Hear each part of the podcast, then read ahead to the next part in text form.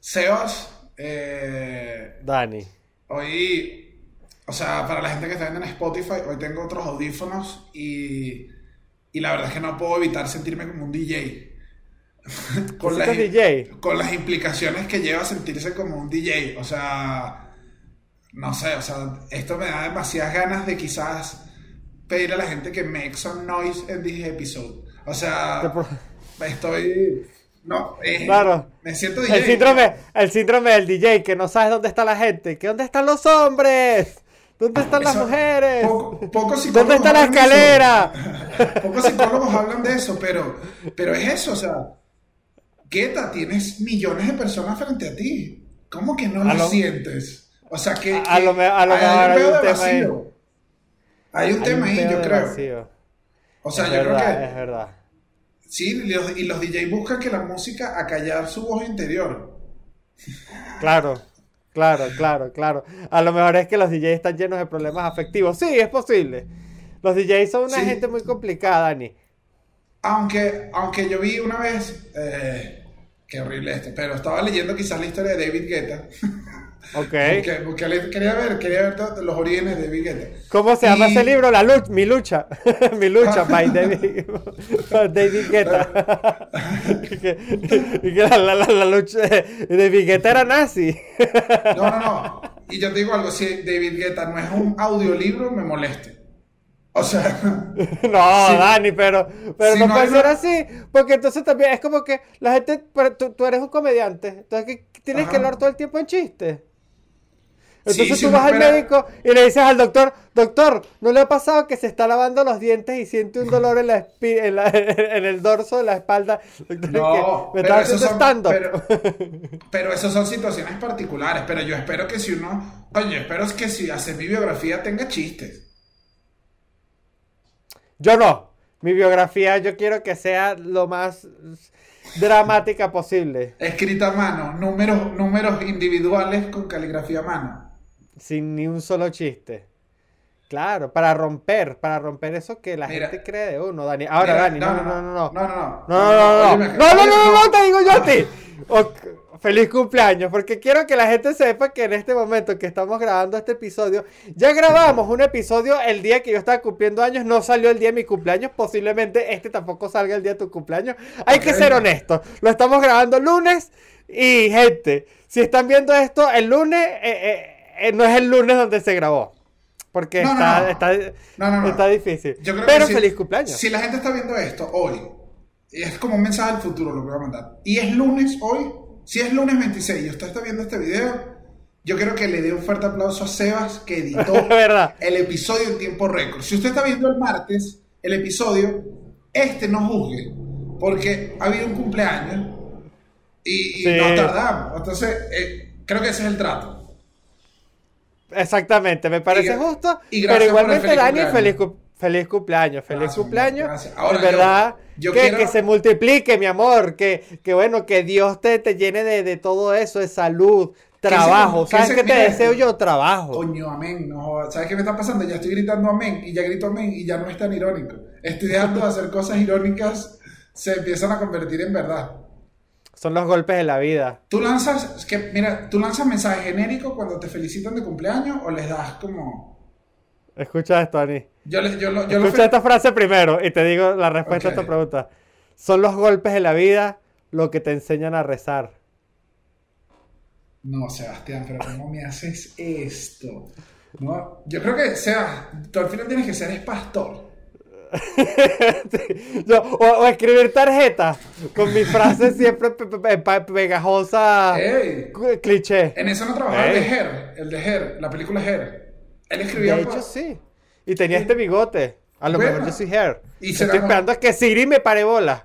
No, eso, lo único que necesitas es enamorarte de tu sistema operativo, que estoy seguro, para la gente que te conoce, que no está demasiado lejos. Solo Es estoy esperando el, que- sistema operativo correcto. Porque, porque a este paso, e igual te voy a decir algo que quizás te vaya a doler. Uy, no, Dani. Te Pero- lo permito porque es tu cumpleaños. Bueno, y la gente me lo va a permitir porque es un pensamiento yo creo que popular en la gente. Yo estoy intentando alargar este intro lo más que puedo porque los últimos dos episodios de este, de este podcast, si alguien está llegando nuevo a este, Sebastián estornudaba en el intro, pero un estornudo fuerte, con ganas. Un estornudo, el estornudo no se puede mentir. Al igual que el estornudo- orgasmo. Como exacta- exactamente así, Norquis. no sé por qué la gente fue un pack, pero ajá. Entonces, Sebas hace dos episodios, estornudó. Yo le dije, bueno, salud. En el episodio pasado volvió a estornudar y, y le dije dinero, que son dos cosas que creo que son súper importantes.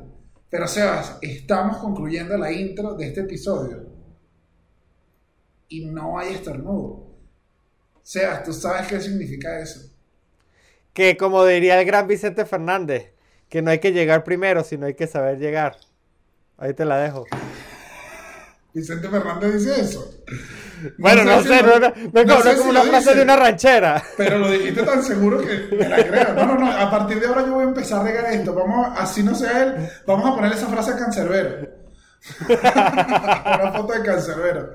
Así arrancamos este, este episodio hoy dedicado a algo que no hemos hablado absolutamente nada en este intro, Pero la gente lo leyó en el título. que es la primaria. Así que nada, arranca, Seba. Suéltalo. Bueno, Suéltalo, arranquemos. Su- mira, mira. Ah, perdón.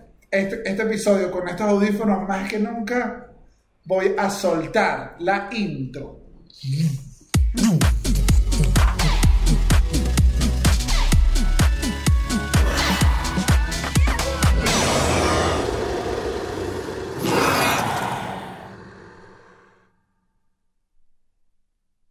Sebas, eh, hoy vamos a hablar de la primaria y, y yo creo que hay un concepto en la primaria que, que aquí me, mira, me voy a poner un poco, un poco, un poco hacia la izquierda. Ah, te no, vas a no, hacia la poner- izquierda. Te vas a poner patriota. Izquierdoso. Ok, bueno. No, no, no. El concepto de la, entregarle una manzana a la maestra es un concepto tan importado que, que, o sea, en Venezuela eso no se hacía. Nadie le regaló una manzana nunca a nadie, a ninguna maestra. Una botella y se les regalaba. Y se les regalaba full cosas. Eso sí teníamos una cultura. ¿Tú le regalabas O sea- cosas a la maestra? A fin de año sí se le daba un detalle. No, yo no. Bueno, yo, So, eh, yo no me acuerdo. Nunca en primaria, no, eso lo hacía tu mamá. Es que eso, Ah, puede es, eso, de los, eso de los papás que se están cuidando de que tú la pases bien. Es como, es de alguna manera un, un soborno del cariño a tu hijo. Sí, pero. es raro. Pero es que la manzana, sí la hace. manzana está muy densa, sí. No, yo no estoy de acuerdo en regalarle nada a los profesores, más que un salario justo y condiciones correctas para su vida. Eso sí le requiero re- que lo tengan todos los profesores, maestros y educadores del mundo. Ahora, Claro, durante pero, clases pero como no. el salario, pero como el salario no es justo, o sea, y las condiciones laborales no son bien, uno tiende a coño redondearle con los regalos de fin de año. Marico, yo te voy a decir algo. So- Sofía ha tenido, Sofía ha tenido unos profesores que han amado a Sofía y la han tratado súper cool y uno más bien dice, coño, ojalá me vuelva a tocar esta maestra con la niña. Y le dices, coño, mírate esta cotica que te compré. Y le tú las llevas, ajá, dime qué no. regalo le has dado a un profesor. No, ahí la verdad, la verdad, si te soy sincero, eh, se ha encargado la mamá de Sofi. Yo aquí solo he... Ella me dice qué va a hacer y yo le digo, ahí está. Solo he dado dinero, no he participado, pero siempre le manda... Ella al menos trata de darle como algún cotillón de algo, no sé. Que si Ok. unos chocolates con un par de zarcillos y unas cosas. Un detallito, Oye, lo te- que llaman un detallito. Coño, te cuidaron al niño. Seba, es que ella hay un poder bastante fuerte que estás subestimando. Ah. O sea, la maestra o el maestro, marico, estuvo con, con tu hijo todo el año y quizás le tocó interactuar más que a ti como papá. Claro, es que, O ya, sea- es que ya, tú, ya, tú tienes, ya tú tienes la dualidad de, de- de la primaria. Ya la has visto como padre y representante y la has visto como, como estudiante. Yo nada más la conozco como estudiante. Claro. Claro, o sea, yo he ido a las reuniones de padres y representantes son una cosa surreal. Sí, te Eh, gusta. eh, Era, o sea, sí hay un gusto, sí eran divertidas, sí eran divertidas. Uno, porque yo sabía que no era un elemento, yo sabía que era el que están mirando. Ok. Sí me llevaba, sí me llevaba atención, sí me llevaba atención, esto no lo, no lo ¿Sabes qué pasa, Dani? Que también es muy sabroso. ¿Cómo? Ese de la niña Sofía. empiezan a decir como, sí empiezan a decir. Claro. Es No, ¿sabes qué me gusta a mí de eso? Que a lo mejor se debe sentir que lo sabroso que es, eh, lo sabroso que se siente entrar a un colegio sin tener que debe- o sea, sin deber nada, ¿me explico? O sea, ent- entrar a un colegio y decir, yo no tengo que traer tareas, no me pueden regañar. Entrar a un colegio con la sensación de que no te pueden regañar debe sentirse muy sabroso. Y eso creo que lo logras como padre. O director. Sí, sí. A menos de que hayan citado al representante. Porque ahí no importa cómo ¿Te han citado como representante? No, como discusiones globales grandes, pero no de, de que Sofía hizo algo y le citaron el representante. Ok, ok, ok. No has eso. Pero, pero la- las reuniones de padres y representantes sí, sí, sí eran, o sea, sí eran raras, sobre todo las maestras. O sea, había unos colegios donde yo vi como el trato con las maestras evolucionó. Cuando dijeron, marico, que ladilla, esto es un papá joven, esto seguro es problema, porque yo creo que también piensan eso. Y al final terminan y que no vale, esos muchachos son tranquilos, dicen que sí, se van. Claro, o sea, entonces abajo los paradigmas a los padres jóvenes. Abajo, abajo los paradigmas. Abajo los Igual los, paradigmas. ni- los niños, Seba, los niños sí le preguntaban full a Sophie. Sí. que porque, porque tu papá, tu papá tiene como full barba, tu papá es como joven. Es que yo no me veía como otros papás. ¿Tu papá por qué te buscó en una scooter? Tu papá, ¿por qué estudia con nosotros? Pero, pero en general la manzana es rara. La manzana no, no es algo natural. Además, la manzana es cara. Sí, sí es. Sí es, sí es, sí es. No, no, no. Yo no estoy a favor Y, de eso. y si, y si- y si te soy sincero, a lo largo de la historia solo regala manzana a la gente que quiere envenenar a otra gente. Entonces, queremos envenenar a la maestra. Bueno, No es un regalo. lo podemos discutir. De pronto la Claro, infancia sí. claro, entonces esa manzana, sé, o sea, hay muchas dudas. A mí la manzana me ha generado siempre muchas dudas, pero creo que sí, Sebastián, el sueldo justo es lo mejor. No en vano, la manzana es la fruta de la discordia. Ahora, Dani, escucha acá. Escucha hoy acá. está, no, no, no, hoy estás religioso. Hoy te pusiste ese suéter bufanda, es para taparte, que seguro tienes una imagen religiosa. Tengo grabado a mi señor Odín. No, escucha, Dani, escucha, escucha. Sebas Pastor. Sebas ¿Tú Pastor. te imaginas que, que, pero igual seguimos haciendo lo abominable, eh, así tú tengas una carrera de pastor que te está yendo para arriba? Bueno, con tal de que no sea una carrera de Pastor Maldonado. No joda, llévatelo ahí, carajito. ¡Ah! Mira, escúchame, escúchame. Quiero, Ah. quiero, quiero hablar de esto porque me parece que es sumamente importante y es como un registro, una marca o una forma de evidenciar cómo es nuestra vida o cómo será o cómo fue. Perdón. ¿Cuál es tu primer, cuál es tu primer dale, recuerdo de la dale, primaria? no. Dale, tío, dale. Perdón. Que viene, este, que viene este discurso de boda donde alguien se para el discurso y lo que se queda. Eso pasa. Es que yo estoy viejo, entonces yo tengo como una constante ahí de, de, de- de la- problemas de, bueno, de, de sinusitis, riñitis y todas esas cosas. Mira, Dani, este, ¿cuál es tu primer recuerdo de la, de la primaria? ¿Tú tienes un primer re- un recuerdo así que tú digas, ¡guau! O sea, que tú piensas en primaria y es mi, es como tu recuerdo, es como tu, tu momento. Ay, es como mi momento, es como mi recuerdo. Es que tengo varios. Es que pasé por como por dos primarias. O sea, Claro. tengo una, tengo un flashback que lo recuerdo siempre, que era que hacíamos en un colegio, el primero, donde pasé primero, segundo y tercer grado, donde la competencia era quién saltaba más escalones seguidos. Entonces a veces eran recreos enteros y era como, este chamo ya saltó seis escalones, este chamo está en otro nivel. Era Claro. como, éramos como unos niños parkour. Ok, ok, ok, ok, me gusta. Ese, ese sí fue, y después me cambiaron a otro colegio, donde, donde aquí, aquí te voy a contar, te lo voy a contar, donde viene mi primer claro trauma del inglés. Uh, Me pasaron a un colegio bilingüe, Sebastián, a un colegio bilingüe. donde asumo que no estudiaste mucho tiempo. Estudié cuarto, quinto y sexto grado, pero esta fue la cuestión. Cuando entré, era como todos mis compañeros hablaban como, no sé, como con el- la fluidez del inglés de Kevin Hart, o sea, de, de Chappelle, o sea, todos hablaban un inglés fluido, Sebastián, ideas, ideas complejas. Y yo decía, ¿por qué estos niños saben esto si yo también soy niño? O sea, porque yo no sé... Dani, claro. Por eso es que tú tienes tantos Porque- traumas con el inglés. Claro, y después, no, incluso después de ahí, ese año entraron muchos niños nuevos que no estaban al nivel de los otros niños en el inglés y nos separaron y nos pusieron en la- el salón B del inglés. Ay, no, Dani, esto, esto está muy triste. Claro, bueno, pero tú me pediste, te estoy dando recuerdos. O sea, no todos pueden ser positivos. Es verdad, no, no, no, ojo, está bien. No, sabes que es de las primeras cosas que recuerdo de, aprender. Que, o sea, de lo que yo recuerdo que, que, que fue como a lo que me dediqué durante un buen tiempo de niño. Bueno, no, me acabo de destapar otro recuerdo. Pero voy con el primero. El membrete. Yo recuerdo la clase del membrete tanto. La clase donde te enseñaban a escribir el, el, Mérida, 25 de septiembre de 1994, este, unidad educativa, eh, colegio este, Nuestra Señora de Belén, cuarto B. Claro. Me explico, el, el membrete, pues, el, membrete, chico, tú no sabes qué es un membrete, Daniel. Sí, sí, sí, sí, qué es un membrete. Tranquilo, tranquilo. Marico, el membrete era un poco de trabajo. marico, porque no bastaba con. O sea, había que escribir cuatro líneas de algo que a nadie le importaba. No, no, no. No, no, no, y era un membrete demasiado de, de, de, oficina pública de trabajo. O sea, era como que nos ponían a hacer unos mini oficios desde niños. A quien pueda interés, a quien, a la dirección de la maestra de matemáticas, le procedo presente a entregar mi tarea. Y dije, ¿pero qué es esto? Claro, no, y el membrete después subía de nivel.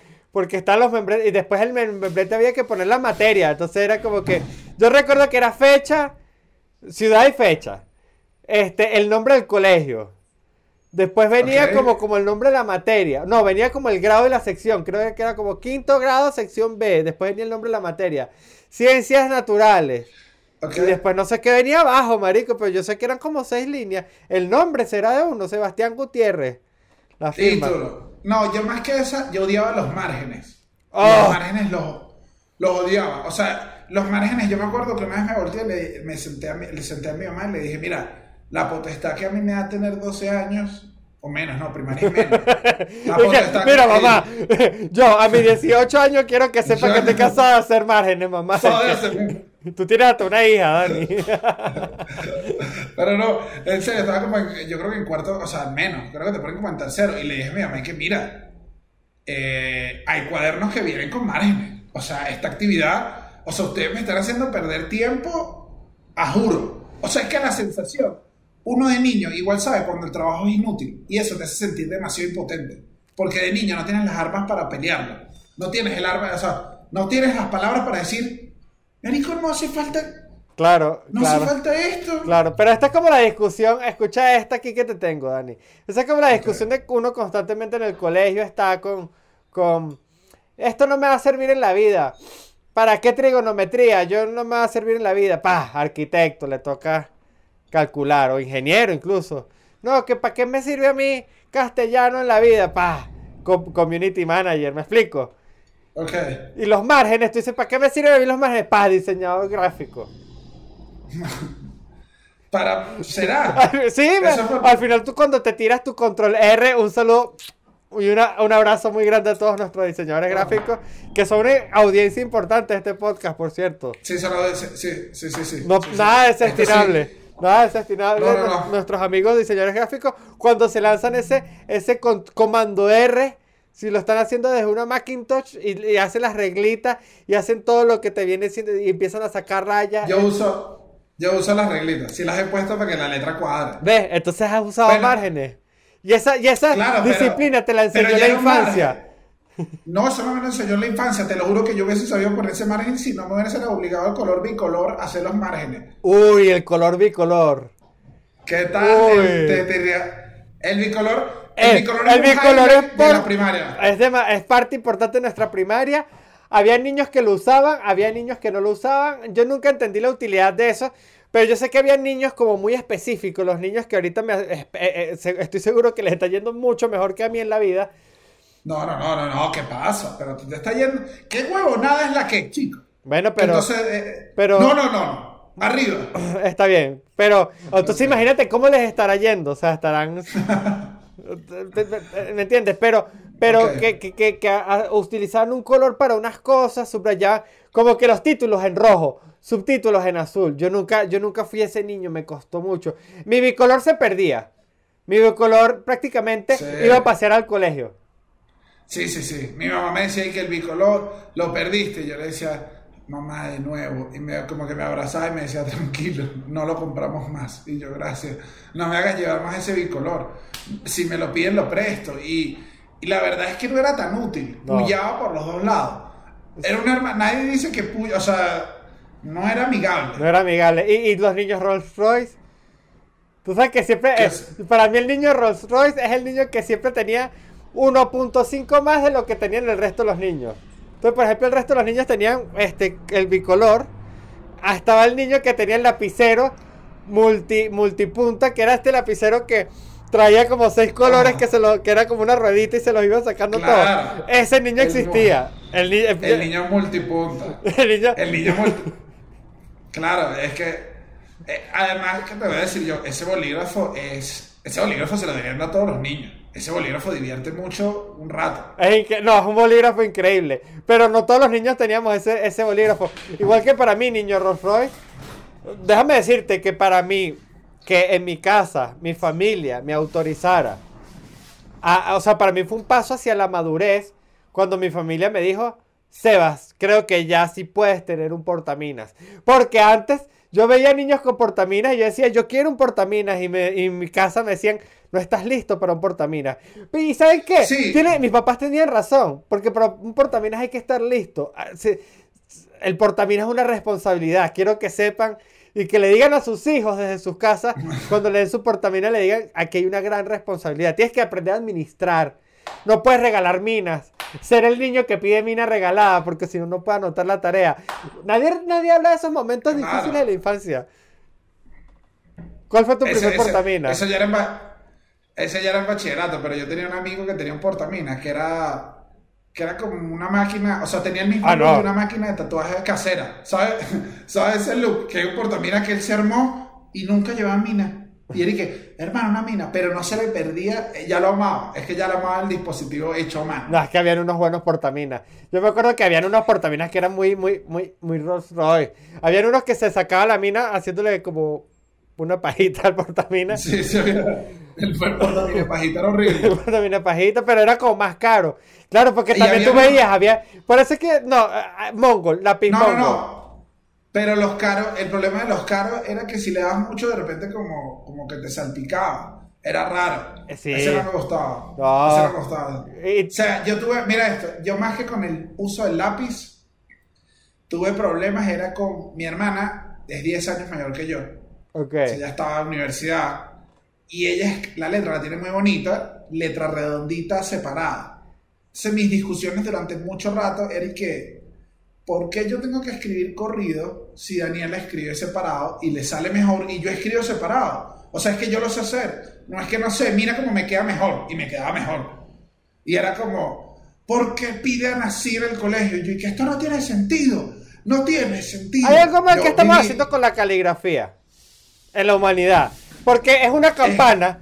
La, la, la, la. No, no, no. Ya, va, más allá que la campana. Aquí te tengo. Mira, cuando empezamos que no tenemos chiste. Yo te tengo la respuesta a eso. La caligrafía tenía sentido cuando se escribían textos largos a mano y la gente tenía que copiar grandes cantidades de texto. Pero cada vez es menos lo que copiamos. Entonces cada vez tiene menos sentido. Porque necesitamos escribir, no necesitamos un método que sea óptimo para escribir, para transcribir la Biblia a mano. Claro, claro. Es más, la, profes- la profesora que me esté mandando a transcribir un libro entero, de hecho, no eran buenos profesores. Era como que esto no es lo que. No eran buenos profesores. Pero uno comenzaba a escribir, la vida, uno comienza escribiendo horrible. Hay un punto donde uno como que medio lo logra y después hay un punto donde vuelves a escribir horrible. Incluso, incluso antes de la aparición de los dispositivos electrónicos donde uno, bueno, ya hoy en día teclea todo. Pero, pero, pero en verdad hay un punto, yo no sé cuál es la insistencia de enseñarle a uno una caligrafía como, sí, tú lo has dicho, como si uno fuera a escribir unas cartas al Papa Juan Pablo II. Querido Papa Juan Pablo II, mi nombre es Evita. Vivo en Mérida, tengo 8 años. Te estoy escribiendo No, porque es la mí- única persona que vale la pena escribirle con este método Palmer. O sea, no, ajá. O sea, a, ajá, a mí me pasa que más bien enséñales, ah, mira, en algún momento escribíamos así, ¿por qué? O sea, es que te, te hace mucho ruido cuando tú dices, "Y que, entonces, porque yo no puedo escribir con letras de graffiti toda mi tarea? Exacto, ¿por qué no puedes escribir con letra molde? No, es horrible. Eso, trauma ahí. Ey, Dani, trauma ahí. Y aparte que había, Ey, había un cuaderno, ey. había un cuaderno que era específico para eso. El cuaderno de caligrafía que tenía más líneas de las líneas normales. Ahora, el cuaderno favorito, Ah. el de matemática. Ese cuadriculado era muy divertido para dibujar y hacer garabatos. Un No, saludo. no, no. Ese cuadrito. No, no, no. Y te acabo de mandar un saludo a un cuaderno. Lo sé y ya, ya, ya te dejo, ya te dejo, porque si te presto atención, lo que terminas es saludando a Cuadernito, un amigo de Mérida. Pero es que así le decían de chiquito. No tiene nada que ver con el cuento anterior, pero es así. Entonces me da miedo, siempre ya me da miedo. No, está bien, está bien. Pero el cuaderno el de caligrafía. cuadric- Ah, el cuaderno cuadriculado también permitía, permitía juegos. Era, era muy diverso. La ca- el cuaderno de caligrafía. Yo sí odiaba el cuaderno de caligrafía. Top 3 de cuadernos. Cuaderno, no, sí, cuaderno de matemática. Cuaderno línea ¿Qué te normal. gustaban? Que me gustan. Y después cuaderno, cuaderno de cali- El cuaderno de caligrafía era malditísimo. Aparte que el cuaderno de caligrafía era para la peor tarea de todas, que era la caligrafía. Que entonces yo Claro, veía a los Simpsons y en los Simpsons la caligrafía era un castigo. Entonces yo decía, bueno, pero a mí me están Claro, castigando por- no, no, no. por Por, hobby. vivir. Ajá, por hobby. Y que bueno, entonces yo me voy a empezar a portar como Bar. Porque al, al menos, al menos tener algo que escribir en esa caligrafía. Bar tenía como un sentido. Pero yo escribía que sí, nada. Horrible. Dale para abajo. Y dale para abajo. y dale pa- Que entonces nunca mejoras en la última. No, porque tú haces ese... Nadie tiene interés en ese aprendizaje. Y si tú no tienes interés en un aprendizaje, no creces, sino simplemente Mira decreces. Mira esto, el obviamente debate clásico de primaria, sí, no sé si, pero no voy a juzgar porque la última vez que te jugué un gráfico no me salió bien. Pero el- las, las competencias, en primaria yo creo que es la época de, sin duda, es la época donde dices, tú eres el que hace la caligrafía seguida o de los que escriben palabra por palabra. Habían dos grupos. Habían dos Habían dos grupos y no todos, o sea, a algunos les parecía este método trampa. Es que eh, separar las palabras. Yo separaba Sí, las palabras. pa- Y escribías en, en torres. O sea, yo escribía. Sí, o sea. Pon la caligrafía, que la caligrafía es, eh, coño, qué rico, Sebas. Primero escribías coño, que... Ah, ¿Tú eras un tramposo? la- no, ¿cómo se tenía que escribir? Eso es trampa, eso no, eso no es caligrafía. O sea, eso no, la idea de caligrafía es que escribas bien seguido. Tú nunca escribes 28 que seguidos, una línea bajo la otra. Pero era, era, es verdad. Sí, no, diga- estoy completamente consciente del momento. Y sí me acuerdo que No, era no, como, no. como que, coño, coño, coño, coño, coño, coño, coño. Que, Este es el- que, que, este que, que, que, que, que, rico, ri- Sí, Este sí, sí, el- ya recordé el momento. Obviamente sí era trampa, pero, ah, se sentía sabroso.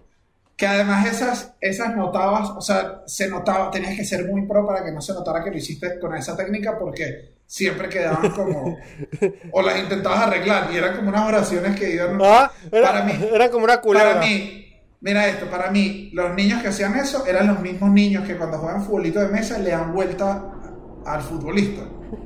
Claro, que la... Que es como, eso no es el juego, de eso no trata. Ay, Sebastián, yo creo que la primera yo vivía muy estresado. Dani.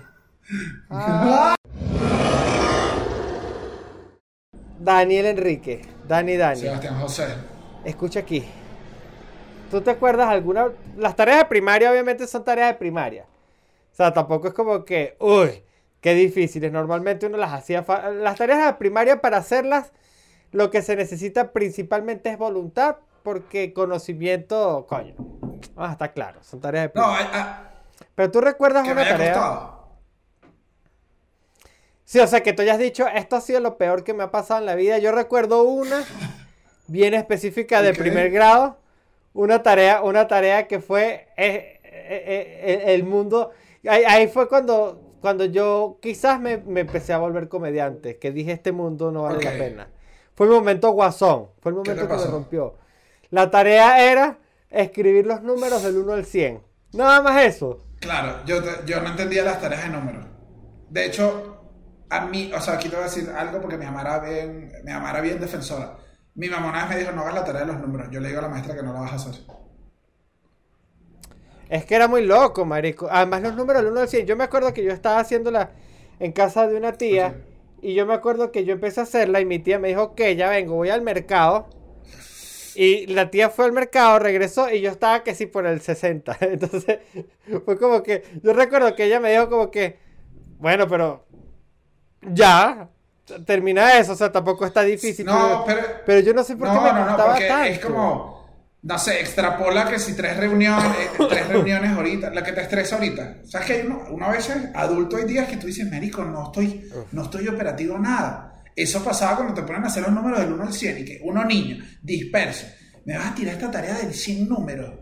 Es que te empiezas a desesperar. Seguro, hubo un rato que solo hiciste esto. Claro que no, estuve fue, fue mirando, mirando como la mesa, así como que. Claro. Aparte que cuando uno es niño, uno fácil le empieza como, o sea, uno empieza como que. Y se le fue media hora en esto, así tocando la Yo creo, yo creo que las dos tareas de primaria que yo más recuerdo, creo que las dos las conté levemente aquí. Una es la. Es que me querían hacer repetir tercer nivel porque no, no estaba leyendo. Parece que no, no era el tipo. No ah, era para el tipo de la poesía, y mi mamá habló con la maestra y le dije, mira, yo me comprometo a que mi hijo va a aprender a leer esas vacaciones. Pero usted no me, usted no me hace repetir el niño. O sea, todos esos cuentos cuando la mamá lo hace repetir, mi mamá fue al contrario, que el niño sigue. Y esas vacaciones, esas vacaciones, digamos que se leyó full. se leyó, leyó full. full. O sea, fueron unas vacaciones donde, digamos que mis cuentos, o sea, los niños, ¿y que, que, que hiciste tú en vacaciones? Que fui a la playa, no, yo me quedé en la casa jugando, yo dije, no, mira, ya soy Hemingway. O sea, por... ¿Y tú recuerdas así conscientemente cuando leías? No, re- o sea, yo recuerdo, yo recuerdo una escena donde yo estaba leyendo letreros de la calle. Y, y mi tía, es que fue como un año que vi Ok. con una tía que me decía como que, ah, mira, ya estás leyendo. Y yo, wow. Claro, cuando era... Cuando Yes. decir, oh yeah, I am. Oh yeah. Claro que uno está en el carro y uno peluquería, No, repostería. ya, ya me acuerdo, Que bueno, había Sí. más variedad de palabras. Yo me, me acuerdo fue de esa y me acuerdo después que yo hubo un rato, eso fue una tarea, yo creo que habrá sido segundo o tercer grado. Yo después agarré por dibujar y dibujaba bien y hacía mis tareas solo, yo nunca me tuvieron que fastidiar mucho. Pero hubo una tarea en especial que mi mamá fue la que la dibujó. Porque yo entré en colapso, le dije, no aguanto más, mamá, no aguanto más, no voy a poder hacer esta tarea de la batalla de Carabobo. Era una pelea de la batalla de Carabobo. Marico, y mi mamá dibujó, yo creo que por lejos los peores caballos que he visto en mi vida. O sea, eran como la, el, el meme de... Nivel te creyeron No, en el no, colegio. nivel que habrán dicho, yo le dije a mi mamá, o sea, es que yo me acuerdo de pequeño y le decía, mamá, esto sí van a creer que lo hice yo porque es horrible, mamá, pero yo lo pude haber hecho mejor. No me hagas entregar esto. Estos caballos son horribles, mamá. mamá, discúlpame por esto que hiciste. Y el trabajo quedó entre los tres mejores y lo publicaron en la cartelera. Y eran los peores caballos en las carteleras. Y yo me reía y decía que aquí ya no se aprecia el arte. Llegué a mi casa y le dije a mi mamá, mamá, tu dibujo lo publicaron, así que felicidades. Mira, yo me acuerdo una vez, en segundo grado, ¿no? Era como trabajo de carpintería. Había que hacer algo con, con madera. Había que hacer una manualidad, una artesanía. Este, yo flojeé. Mira, verdad, que bien que de flojo. aquí, no sé si va a ser un cuento de, o sea, puede ser cualquier cuento o el cuento de Pinocho. No, no, no es un cuento tan Mi papá, mi papá Yepeto, Yepeto Gutiérrez. No, no, no. No, no, no, yo flojeé. Yo flojeé. Yo, ¿Sabes que yo era un niño que pocas veces mis papás sabían qué tarea tenía que hacer? Ok, De hecho, por eso después, más adelante en primario, iba para tareas dirigidas, porque estaba ya muy descontrolado. Pero mis papás nunca sabían qué tenía que hacer yo. ok. Nunca lo sabían, nunca lo sabían. Yo siempre andaba por mi cuenta. Entonces, yo flojeé burda, eh, le eché carro a esa, a esa. Entonces me acuerdo que yo agarré como que un taco, era como segundo grado. Agarré un taco, una tablita, pa, pa, pa, le clavé como un solo clavo así, choretamente, y dije, esto es un avión. Que yo misma sabía que era una mediocridad de avión. Claro, ¿no? o sea, ya tu niño decía, esto no es un avión. Sí, yo dije, esto es una mediocridad. O sea, tampoco es como que, ay, la ima- Ok. qué bella es la imaginación de los niños. No, era una mediocridad de tarea. Pero entonces, bueno, yo me fui. Mi mamá me dijo, tú vayas a eso porque yo sí es una tarea. Mi mamá, bueno, dale, pues chill. Yo, llego yo con eso. Y, y, y ¿sabes qué pasó? Que la mayoría de los niños, los papás le hicieron la tarea, uno, y hubo otros que llegaron nivel descaro. Hubo un niño que llegó como con un carro de esos que vendían en el mercado principal, que, que son como que, marico, un Hot Wheels, pero hecho en madera, que son unos niveles de carpintería que son y que... Nivel de carpintería. Y me acuerdo que la profesora regañó, o sea, hubo, hubo shaming de parte de la profesora a los niños que llevaron tareas ayudadas por su papá, cuyo soporte para hacerle el shaming a esos niños era yo, porque era como que, miren, sigan el ejemplo de Sebastián que hizo esto él solito, marico, y me saqué mi 20, o sea, la partí con el quizás la tarea más mediocre que yo he hecho en mi vida y debo decirte que he hecho muchas tareas. Daniel, Daniel, yo he mateado tareas en mi vida. Yo he mateado tareas. era, sí, era porque Exactamente, y unos niños que llegaron con Buzz Lightyear y la profesora dijo que aprenden de este niño que llegó con ¿Sabes ¿Sabes qué? Yo, una vez hice una tarea, o sea, la mamá de Sofía y yo nos enajenamos con una tarea divertida, las de artes plásticas nos daba, pero porque estábamos jóvenes, o sea, estábamos mucho más jóvenes que los otros papás, y en verdad nos sentamos, o sea, nosotros llegamos a mandar unos trabajos que eran una locura, una vez hicimos un medio de transporte con materiales de desecho, y yo le dije, qué fastidio hacer lo mismo de siempre, hagamos un helicóptero. Quedó bien sádico porque lo buscamos en internet, pero en verdad ella sí participó. O sea, yo creo que a veces también no, es horrible. Quizás en el de Hot el niño estuvo con el papá todo el día en el taller y para el, el niño fue un día rechísimo y además le quedó un buen juguete. No, le quedó, de que, le quedó un buen juguete, le quedó un buen juguete. Yo quedé fue como con un arma para ataques zombies. Era yo creo que tiene que ver, o sea, yo creo que la tarea ideal, aquí es mi punto, en mi experiencia tiene que ser un punto medio entre que los papás se sientan a hacerlo, que no sea tu tarea, y que no, sea, y que no quede tan hermoso para que la maestra no crea que el niño no participó. Porque obviamente esas tareas son para los papás. Porque si no, tú no hiciste un avión. Tú hiciste un, un taco con un clavo. Es que tú no hiciste un avión. Y tú tienes que saberlo. ¿entiendes? Años después, tú como niño entiendes que no hiciste un avión. Hiciste un taco. No, yo sabía. Yo sabía que no había hecho un avión, pero, pero pero a quién no le gusta una felicitación de la maestra. Yo había vencido, ese día yo vencí al sistema. Qué horrible, qué horrible. Además, todo pretencioso con un taco, un clavo volando al lado de un bicho de Delta Airlines. y que, ¡mira! Pero me llevé. Ahora, Dani, yo sí te voy a decir la verdad. Yo fui mateador de tareas desde, desde muy chico. Desde pequeñito. No, yo me fallo. O sea, yo. O sea, pero nivel, nivel, nivel. Que habían cosas que es que me portaban un culo. Que yo decía ay, ya, hasta aquí. Voy a o sea, yo estoy consciente de yo de niño tomando decisiones de hacer, o sea, de matear, lo que, la definición de matear, que es tomar decisiones aceleradas para salir de una tarea. Y yo estoy consciente de haber hecho eso, de haber dicho, ay, ya. Mi mamá, mi mamá me negociaba. No quiero pintar más, agarrar un creyón y. Mi mamá me negociaba las que ella decía que no. O sea, mi mamá sí me mandaba de tarea. Hay que hacer nueve dibujos libres. Mi mamá me decía, hacer dos y ya. Cualquier cosa dice que hable conmigo. Porque ya, o sea, hay dibujos que libre, o sea, no hay más en mi casa eran bien flexibles, a menos de que fuera un trabajo grande como el de los caballos, donde además yo hacía full, yo sí, yo sí hice full esta. Sí, era, era olvidadizo. Entonces muchas veces hice la. Mm. Daniel, Daniel, ¿por qué no estás dormido? No, mamá, es que ahorita me acordé que tenía que hacer una célula. y empezaba la célula tardía. Claro, marico. Claro, claro. Ah, Dani, ¿tú te acuerdas? Este creo que es un momento importante para el momento, para, para la primaria de uno, para ese momento infantil. Yo creo que hay varios milestones. que Sebastián, que...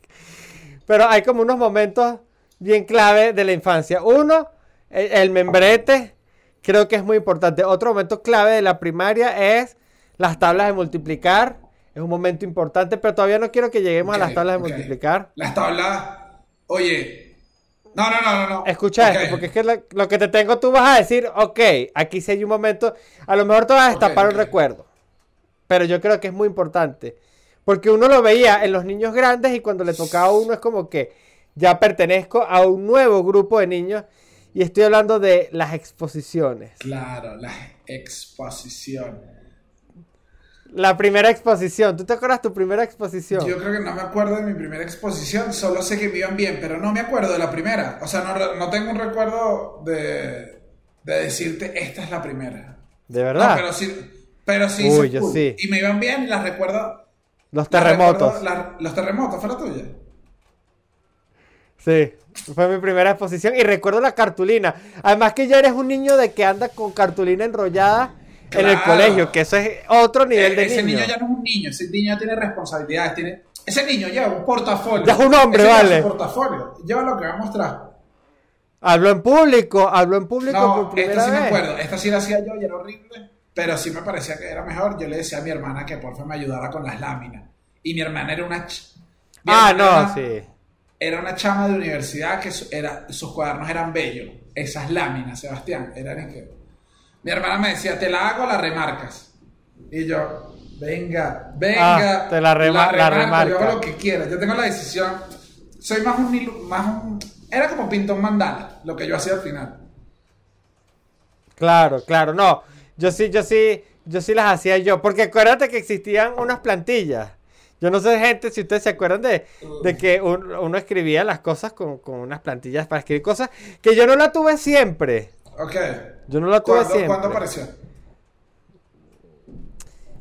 Yo creo que aparecieron unas plantillas viejas de mis hermanos en algún momento. Creo que, porque creo que no la pedían en el colegio, pero sí había niños que usaban plantillas. Que eran los niños, los niños Rolls Royce, sí, los sí. niños, que, los que niños- había, que, había que llevar algo tenían- más. Tenían que tener algo más. Mira, Los, los niños gadgets. Mira, los niños gadgets. eh, mira esto. El, yo llegué a ver eh, exposiciones de Sofía, me acuerdo ya mucho. Las vi en el colegio. O sea, la vi ya. Ay, qué ternura. Mira esto. Me acuerdo la primera que grabamos, sí me acuerdo de la primera de Sofía, era en preescolar, que yo dije, a nosotros no nos ponían a poner en preescolar, en su colegio, era como una locura. No. Sofía se tenía que Yo aprendí en cuarto grado. Yo me acuerdo que mi primera exposición. Ya lo hacen en preescolar. Sofía la hizo y, y mi sobrina me ha pasado y ella ha visto, ya las exposiciones son, o sea, para que los niños hablen mejor en público, ya son desde antes. La de Sofía fue del helado. La tenía guardada, la teníamos guardada y era, se la aprendió toda caletre. Que el helado es una sustancia fría, un dulce frío. Marico, era cool ver a niños tan pequeños exponer todos los papás y que no joda. los aplausos en esas exposiciones porque invitaban que sean los representantes. Era Claro, si es de preescolar, sí. Porque es casi que un Claro, acto. es un acto, es un acto completamente, pero sí lo hacían. Y después recuerdo otra que fui a verla, era un acto de no me acuerdo qué día, la verdad, si te soy sincero, se le olvidó y se empezó a reír en tarima, y se empezó a reír en tarima, se echó a reír, echó un chistecito, la salvó y recordó su parlamento, pero se le olvidó, se le olvidó. Yo una vez. Una vez. Una ¿Por vez que, que caí en cierta controversia. Dije algo como que no se malinterpretó, no se entendió bien. En la ronda de preguntas me empezaron, bueno, tú sabes, ah, tuve discrepancias con la audiencia de mis compañeros. La profesora parecía que está un poco más de acuerdo con mis compañeros que, que conmigo. Yo traté de justificar la idea, la traté de relaborar. Tuve, tuve, tuve contradicciones, no se logró llevar y ese niño Sebastián Gutiérrez estaba en séptimo grado. Tú lloraste en séptimo. Yo lloré en Seba, séptimo. séptimo es, séptimo es bien tarajaya para llorar ya. Te juro que yo cre- creo que es la última vez que lloré, Mira no esto. sé. Sé que se burlaron, no, se Te voy a- burlaron de te- mí. te No, se a- burlaron de mí. Es que por eso la comedia mía comenzó en octavo grado. te voy a te voy a igual contar un cuento de mí que creo que es un poco es un poco más duro yo lo tenía desbloqueado No, gente, yo me estoy, yo me estoy abriendo. Yo les conté que yo lloré en séptimo grado en una exposición delante de todo el mundo. O sea, no fue como que me fui al baño a llorar, no, yo lloré en el pizarrón. qué duro que quebraste no fue que quebraste No, marico. O sea, lloré como, como si estuviera viendo el final del niño en la pijama Claro, de raya. O sea, a, a- a- pecho, a pecho trancado y, y, y sollozo. no, y, y sabes que creo que además todos o sea todos los niños seguro los se miraban y decían que este chamo le pegó le pegó el bachillerato este chamo todo eh, Y era mi primer este año chamo- en ese eh, colegio. Tú, tú no sabes que las reglas cambiaron porque si había un cambio de tú tenías que cambiar de actitud Era duro. O sea, era. no, claro, era ¿qué duro. qué Es que, es que me costó, costó? Es que, es que, sí, porque es que ese colegio yo era nuevo, la- eh, eh, el 90% de ese salón, salvo por tres niños más, venían estudiando desde primaria juntos y yo era, yo era el nuevo, o sea, yo estaba Tú empezando eres ahí. nuevo. Era, era nuevo, nuevo. Entonces era nuevo en bachillerato y era nuevo en ese colegio donde esa gen- la mayor, mucha gente de esa se conocían desde preescolar o por lo menos desde la primaria. No, a mí, a mí me pasó. A mí me pasó. Era presa, era una presa nueva. Pero quiero que ahora escuchemos el cuento de Daniel. Ah, no, esto, esto es horrible, tampoco es de primaria, pero me lo.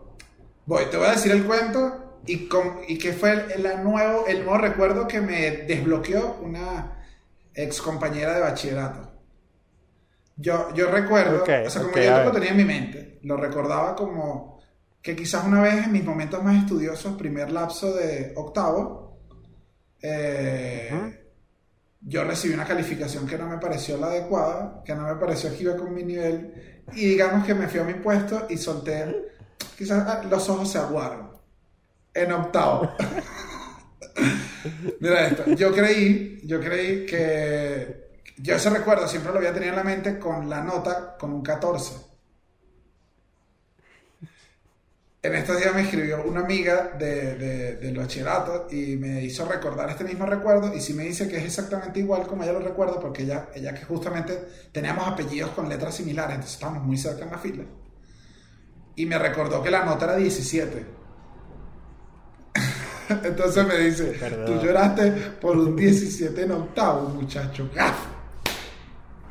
Sebastián, pero es que era muy. Me había defraudado a mí mismo. ¿Entiendes? O sea, mira esto, que era un pensamiento que no sé a quién, a quién le vi el otro día. Uno de pequeño cree que todo es de uno. O sea, que todo te afecta a ti. O sea, si tú ves un acto en la calle, tú dices, ¿qué bolas que me pasó esto? O sea, no entiendes que hay todo un mundo girando como. O sea, uno cree que el mundo es de uno y ya. Y uno va jangueando en su mini mundo. O sea, en lo que no le importa y ya. Es así. Que es primaria, que es Es así. primaria. Pero, pero, pero Dani, yo quiero que, pero, pero yo, es que sabes qué pasa, me, me está dando arrechera. No. ¿Qué ¿Por es qué? eso? Porque No, pero te estás poniendo Escúchame. tenso, cuéntame. es verdad. Pero te vieron otros niños llorar. No, eh, o sea, primero en octavo no somos niños. Ya somos, ya son adolescentes. Te vieron otros prepubertos Esta amiga y quizás un par de panas más, lo que estaban cerca en ese momento porque... Ok, o sea, fue, fue, fue Sí, una sí, llorada sí. controlada. No, no, no estallé, nunca estallé, nunca estallé, Ok. pero ¿Nunca, nunca lloraste en público, en verdad. que quebrar así duro, duro de llorar. No, siempre me iba, me iba. En primaria, en primaria creo que tampoco, creo que no, creo que podía implosionar. Pero no, no, no. Y el, bueno, bueno, no, no, es que no voy a contar más historias tristes. Pero No, yo en primaria sí lloré bastante. yo en primaria creo que el único día que... Yo era un niño llorón, pero creo que es por una hernia vieja que tenía ahí.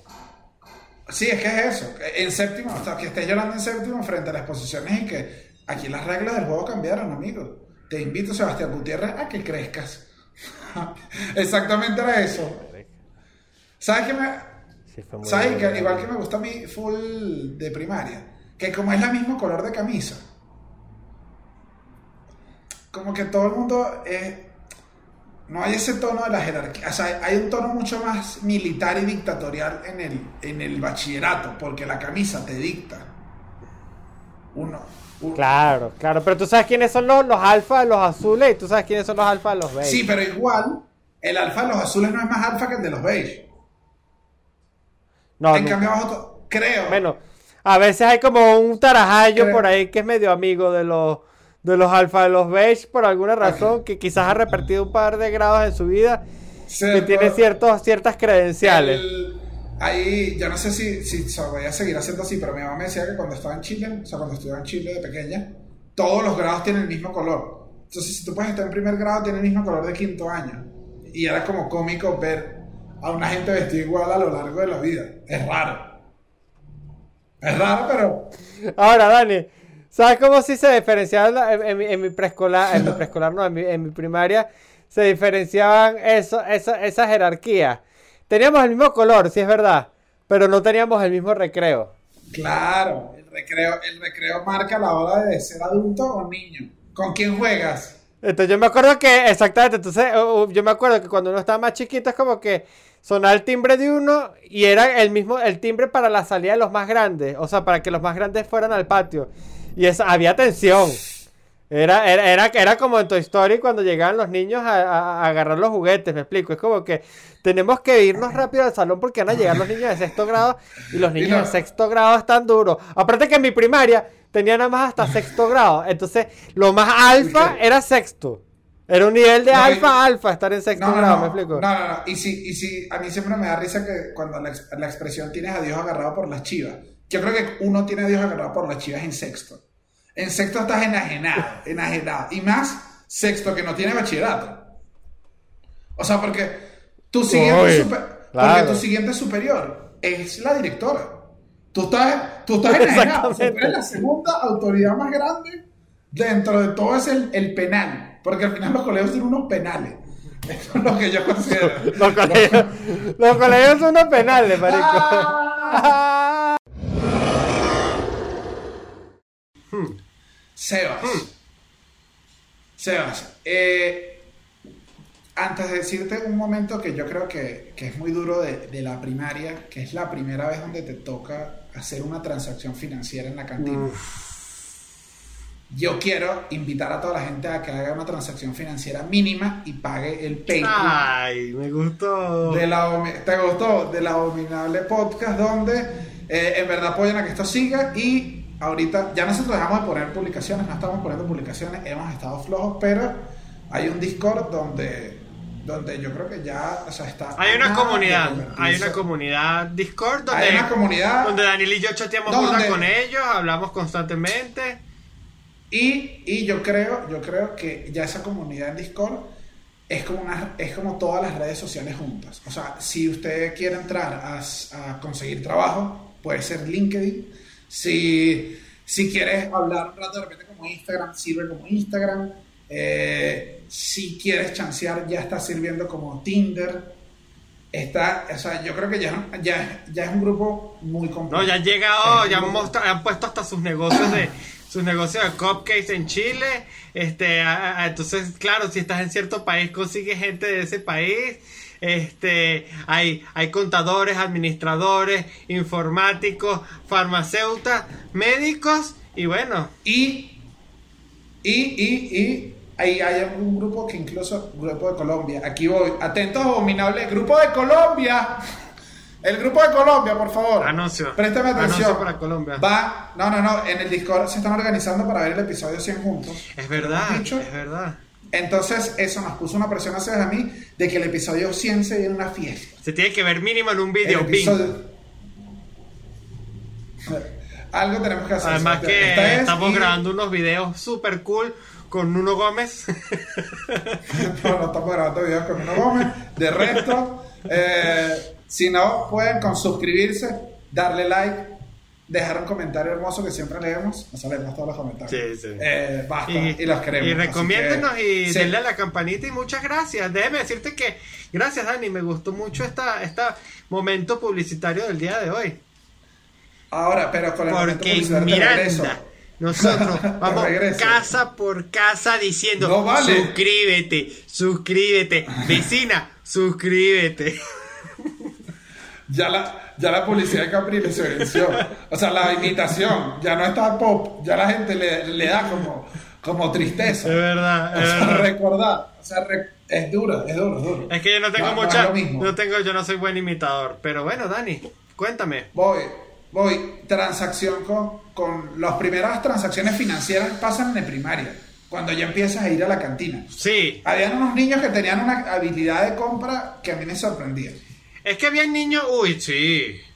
No, había unos niños, Había había unos niños niños- muy veloces. Que ahorita unos sí, niños- Elon Musk. No, ahorita deben estar, no, ahorita hay niños, yo estoy seguro, niños, niños ahorita que deben estar, que es en segundo grado, diciéndole al de la cantina porque no están invirtiendo en una criptomoneda. Y el señor Luis de la cantina, y que, ¿qué? O sea, ya deben haber unos niños y que te la pago, te la pago con cripto, pues Luis. Y Luis, que dale, pues, dos empanadas, 0,0000, dos bitcoin. Estoy seguro. Debe, debe haber, debe haber, pero yo. Yo fui un niño 50 y 50. Digamos, digamos que no fui toda mi primaria niño de llevar merienda. Digamos que mi mamá había. Había días que mi mamá me, me daba la merienda, había días que mi mamá me daba plata, había días que mi mamá me compraba la merienda y me la llevaba. Siempre habían como distintas, habían como distintos escenarios. Habían días donde, donde de pronto como, ¿qué pasa, Sebas? Que salga un momento al salón que tu mamá te trajo el desayuno. Salía uno, agarraba su, su bolsita, que normalmente eran unos pastelitos, esa bolsita marrón así con, con, un juguito, coño, el, Qué cuartico. El jugo, Qué el jugo. Qué sabroso. Solo el jugo. Aquí no se va a hacer pum. Que arrecho, que arrecho esa edad que si te llevaban el desayuno era medio cool, pequeño, luego se deja de ser cool y ya otra vez ahorita de grande sería lo máximo. Ah, claro, sería No, mamá. no, no, no, incluso, incluso en quinto año, que es el último año de bachillerato, te dicen, Daniel, tu mamá llegó con unos cachitos, te gritan tus panas, te paras alegre y vas a buscar cachitos. ¡Eh! ¡Eh! Cachito, llegó mamá con cachito. Llegó. Pero como en sexto, no, no tripeas cachito. No, Tú sexto ya quieres no. ir a hacer tu tra- Tú ya quieres ir a hacer tu transacción. Claro, claro. No, pero yo, yo sí, yo era normal, ¿sabes qué? No, yo sí me ponía nervioso en la, en la cantina cuando pedía, pero es que, ¿sabes qué pasa? En, en primaria no me pasó tanto, pero en bachillerato, yo sé que no co- consiste este, este episodio sobre el bachillerato, pero en bachillerato sí teníamos una señora en la cantina que era muy, muy arrebatada. Y a mí me intimidó hasta mis últimos días de bachillerato cuando yo era el cómico. Yo, yo, yo, yo tenía la aprobación Pero, popular. pero arrebata, arrebata en qué sentido? Se, se, se, Muy se bien. da unos toques. No, no, no, era, es que yo Se creo, se- yo creo, era se muy violenta. Se eh. espolvorea, se Eh, eh. la nariz. Era, Era eso, muy no entiendo, violenta. no eh. entiendo. Es que, es que, no, bueno, es que, es que era, era, era como que, bueno, tú qué vas a querer, pues. Era, era como, era como, como el pastelero, el pastelero este de, de, de loco video loco que trataba, atendía mal a la gente, que te sacaba como que cuartico de naranja y no como que pedí malta. Tómate ese cu- cuartico, eh, dale, dale, sale, apúrate, Claro. mariquito. Eh, eh, tenía una actitud, y entonces, y era como una señora que, que a mí siempre me pareció que me podía caer a golpe. Me explico, o sea, entonces siempre y salía así, me explico, y era como la única persona en la cantina. Y era muy, marico, es que era muy violenta, era como que, ah, así que, ch, ya se acabó. ¿Qué? Pide otra vaina. No va a pedir, dale, siguiente, y marico. Y que yo creo que casi todo el colegio le tenía burda de miedo a esa señora. Pero ella, seguro era un ángel. Lo que pasa es que ella sabía que tenía que mantener el orden. Es que mantener una cantina no debe ser fácil. No, y una cantina O sea, de- sí. adolescentes, sí. Eh, Mira, ajá, sí, eso es. Y si, eh, Y yo creo que en las cantinas, eh, en las cantinas, mm, el cliente no siempre tiene la razón. Eso es mi. Pero es que las cantinas no tienen esa es mi- opciones. esa es mi conclusión de las cantinas. Son duras. No, bueno, no, mentira, Ah. yo sí conozco colegios, yo sí cono- escuché de colegios que, que, que tenían unas cantinas que parecían unos, un- una feria de comida. Ahora, ¿sabes qué niños me parecían sí arriesgados? tenía- Uno sí le tenía envidia a cantinas cuando tenían cantina en restaurantes. Había unos colegios que era como, que era, que había clubhouse. Yo llegué a colegios que decía clubhouse y yo, bueno, aquí es donde uno empieza a saber que no está en ese estatus económico. No, no, no. Que hamburguesa. toca- te toca hoy, es hamburguesa, mañana. De hecho, en mi bachillerato era así, era como que hoy es pasteles, mañana es hamburguesa. O sea, no es como que había pasteles y hamburguesa el mismo día, no. Que la hamburguesa, la hamburguesa. Ojo. Dime. Ojo, y que haya hamburguesas, me habla, me habla de un Sebas en Mérida, bueno. No, marico, esas hamburguesas eran piedrerísimas. Te lo juro que eran piedrerísimas. O por lo menos así las recuerdo yo. Ahora, ¿sabes qué niños me parecían arriesgados? Lo que pasa es que acuérdate que estudia mañana y tarde. Entonces en la tarde sí se compraban chucherías normalmente y tal, total. No, no-. Nada, nada- nada extraordinario ahí. Pero en, en primaria no. En primaria yo estudiaba turno de la mañana, que no hemos hablado de los niños turno de la tarde. Que esos niños eran, eran, eran, eran unos niños complicados. No, no, es que, es que turno de la tarde, turno de la tarde son como, como raros. Yo no conozco a nadie, tú- yo sé que, o sea, yo sé que existía el turno de la tarde en mi colegio, el Seráfico de Mérida, y lo digo por si acaso alguien fue turno de la tarde en el Seráfico de Mérida que lo escribe aquí para decir, ah, esos niños existen y no eran una alucinación mía ese cambio de turno. No, no, yo creo, yo creo que el cambio de turno es como, como unos dobles de otra realidad. Así como unos fantasmas. O sea, Esos niños o no sea, existen. hay un- hay un- no, yo creo que existe, ex- lo que ex- no existe el niño, lo que existe es el Sebas del turno de la tarde completo. Uy, ¿qué están haciendo ahorita? Eso me gusta. No, e- ese, ese es que ese niño, a los niños del turno de la tarde, yo creo que dejan de ser niños mucho antes. Porque a qué hora se para, no, porque mi pregunta siempre era, Ojo, ¿a qué hora ojo, se para el niño el turno de la tarde? Si los papás No. trabajan, ¿quién lo lleva al colegio? O sea, yo tenía, me daban mis crisis, me daban mis crisis. No, no, no. Y si hay alguien aquí de turno de la tarde, que lo escriba. Claro, o sea, por que nos diga con- cómo funcionaba el turno de la tarde, que era, que era totalmente distinto. Marico, una locura, una locura. Ahora, Dani, ¿hasta qué edad tú recuerdas o tú recuerdas cuando empezaste a ir tú solo al colegio? Yo, Ajá. como ayer, mi mamá, marico, mi mamá era súper sobreprotectora. Te llevó toda la A mí Me primaria. llevaron to- Sí, toda la primaria. Además que yo, me- eh, mira esto, en tercer grado me pasaron, no, los llevaban a todos. En tercer grado me pasaron a un colegio que quedaba en la castellana. Arriba, arriba, arriba. Que tenías que agarrar como tres, o sea, para, yo creo que era un colegio donde debíamos tener carro y no quisimos, mi mamá. Siempre, está bien, siempre, siempre hay un papá trabajador que, que, Claro, que le echa bola al sacrificio. Bueno, y es, es el papá mamá- cuña de banco de- en Venezuela. Claro, era, era, era una mujer echada para adelante con su muchacho, catira con, coño, con su permanente agarra a su Un muchacho. saludo a todas esas y madres. tres no carritos. no. Carrito que. Mira esto, y carrito, ese carrito solo que es como por puesto que va a una zona de la caste- de una zona específica. Claro, que es como claro. que solo.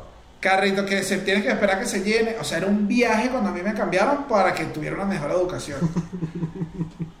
y yo me acuerdo que yo llegué a un momento, yo empecé a ir eh, solo en séptimo porque el colegio me quedaba a dos cuadras.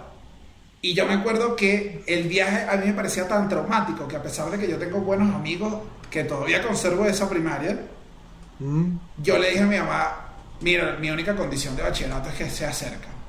de bola. Porque yo, yo no aguanto, ya yo no aguanto, yo no aguanto, yo no aguanto, yo no aguanto. Y era, era horrible, era horrible. Además me sacaba unas cosas muy horribles. ¿Sabes qué me acuerdo yo? Mi mamá me lo cuenta y me decía que niño más maldito. Ay, Dani, ¿qué Cuando pasó? íbamos para allá, yo le... Y yo aparte le te hablaban en inglés. Y tú no entendías Claro, nada. yo- no, no, no. No, no, no, pero mi mamá me decía que además no era cool, que a veces iba y tenía que llevar el bolso muy pesado. ¿Tú te acuerdas de ese bolso que era increíblemente Ah, pesado para unos niños? Sí, Que dije, ¿por qué me hace llevar estos libros? sí, sí, sí, la Y enciclopedia. yo, o sea, mi, mi mamá lo llevaba y yo le cantaba con mi burrito. sabanero. ah, no, tú lo que eras Y es un desgraciado. Mi mamá, y que si sigues te voy a sacar el bolso. Y yo, no, mamá, es mentira, echábamos broma, íbamos, compartíamos full. Es que yo parece compartía con mi mamá, era mucho trayecto. y nos, nos divertíamos demasiado, o sea. Ahora, que me lo dejaste antes y quiero, y quiero hablarte porque ya estamos terminando y quiero que este punto no se vaya. La tabla de multiplicar, Seba. Yo creo que es el escollo más grande al que se le presentan los niños de primaria. Sí. O sea, yo creo que uno se enfrenta, más allá de la letra que hablamos antes, la tabla de multiplicar es el gran. el Es un gran- momento, es un momento importante. Este, es como, sí, yo creo que las tablas de multiplicar eh, el- las ecuaciones de segundo grado o los binomios son lo mismo. No sé si son lo mismo. Ya no me acuerdo. Yo, yo tú lo haría, yo tú lo pondría un poquito más general para que no vayas a quedar como estás quedando. Las, las ecuaciones de segundo Porque, grado eh, y después lo- eh, lo- las integrales. eh. son los tres más importantes Y que, yo en tercer grado vi binomio de oro. eh, y que, ¿Qué colegio era ese? Tú, tú, tú, O sea, tú de infancia viste matemáticas divertidas, que era un programa de radio que lo ponían como en el salón de clase. Ah, es que tú también estudias en un colegio de la castellano, imagínate tú. Que van a estar poniendo, No, no. que van a estar poniendo una emisora a mí a enseñarle a los niños a matemáticas. no. Yo sí.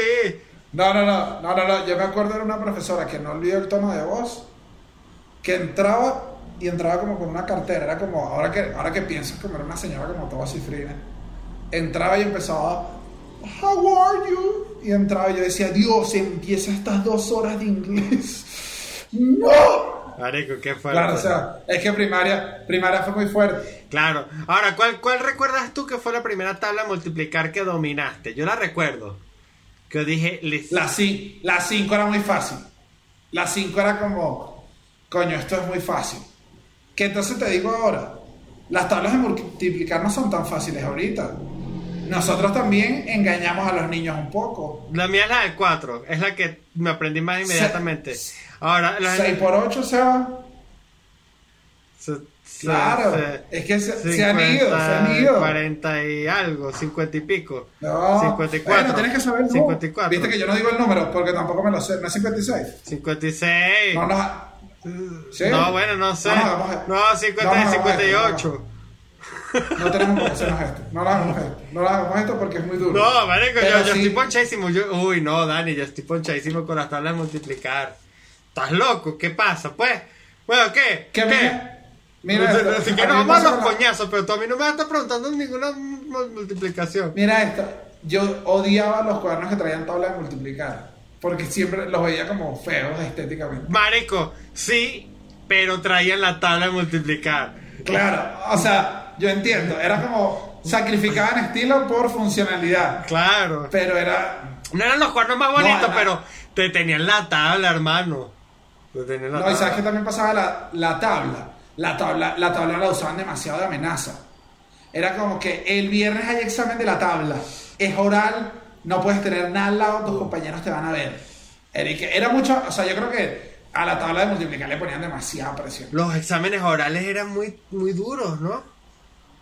Muy Los fuertes. exámenes orales eran, eran de los más duros que había. Uy, no, eh, eh, claro, porque, ¿No te porque nada, nada como ser bruto en privado en tu hoja, en tu hoja, ¿cómo se llama? La hoja de examen doble faz.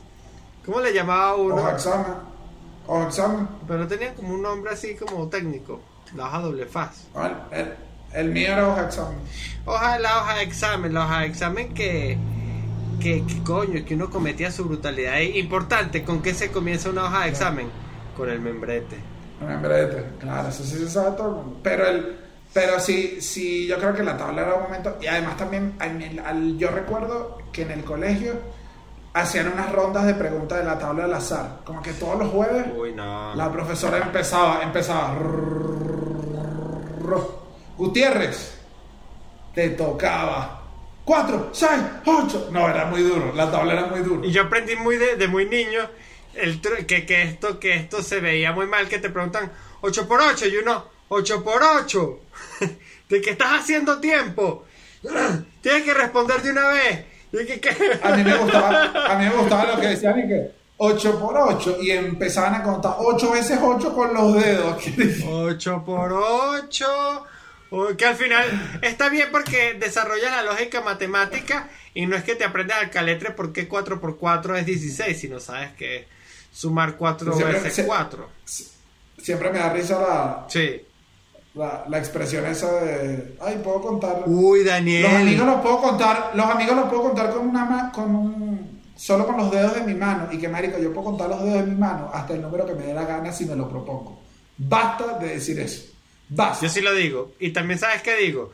Que yo recuerdo y lo puedo contar con las manos casi infinitamente las veces que fue mal visto, castigado y socialmente este condenado por profesores, padres, compañeros, colegas, vecinos, por todo el mundo.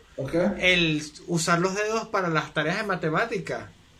Había que usarlos escondidos. Era Claro, era una locura. pero que, que, que, que profe- ta- ta- llevo cuatro y uno, llevo cuatro y no, y que estás usando los dedos. No vas a tener éxito en la vida. Y que hermano, necesito, necesito usar los dedos porque creo que es la herramienta más primaria de la humanidad para contar y no tengo dos penes. O sea, no puedo. El pene no me, no me da esa facilidad.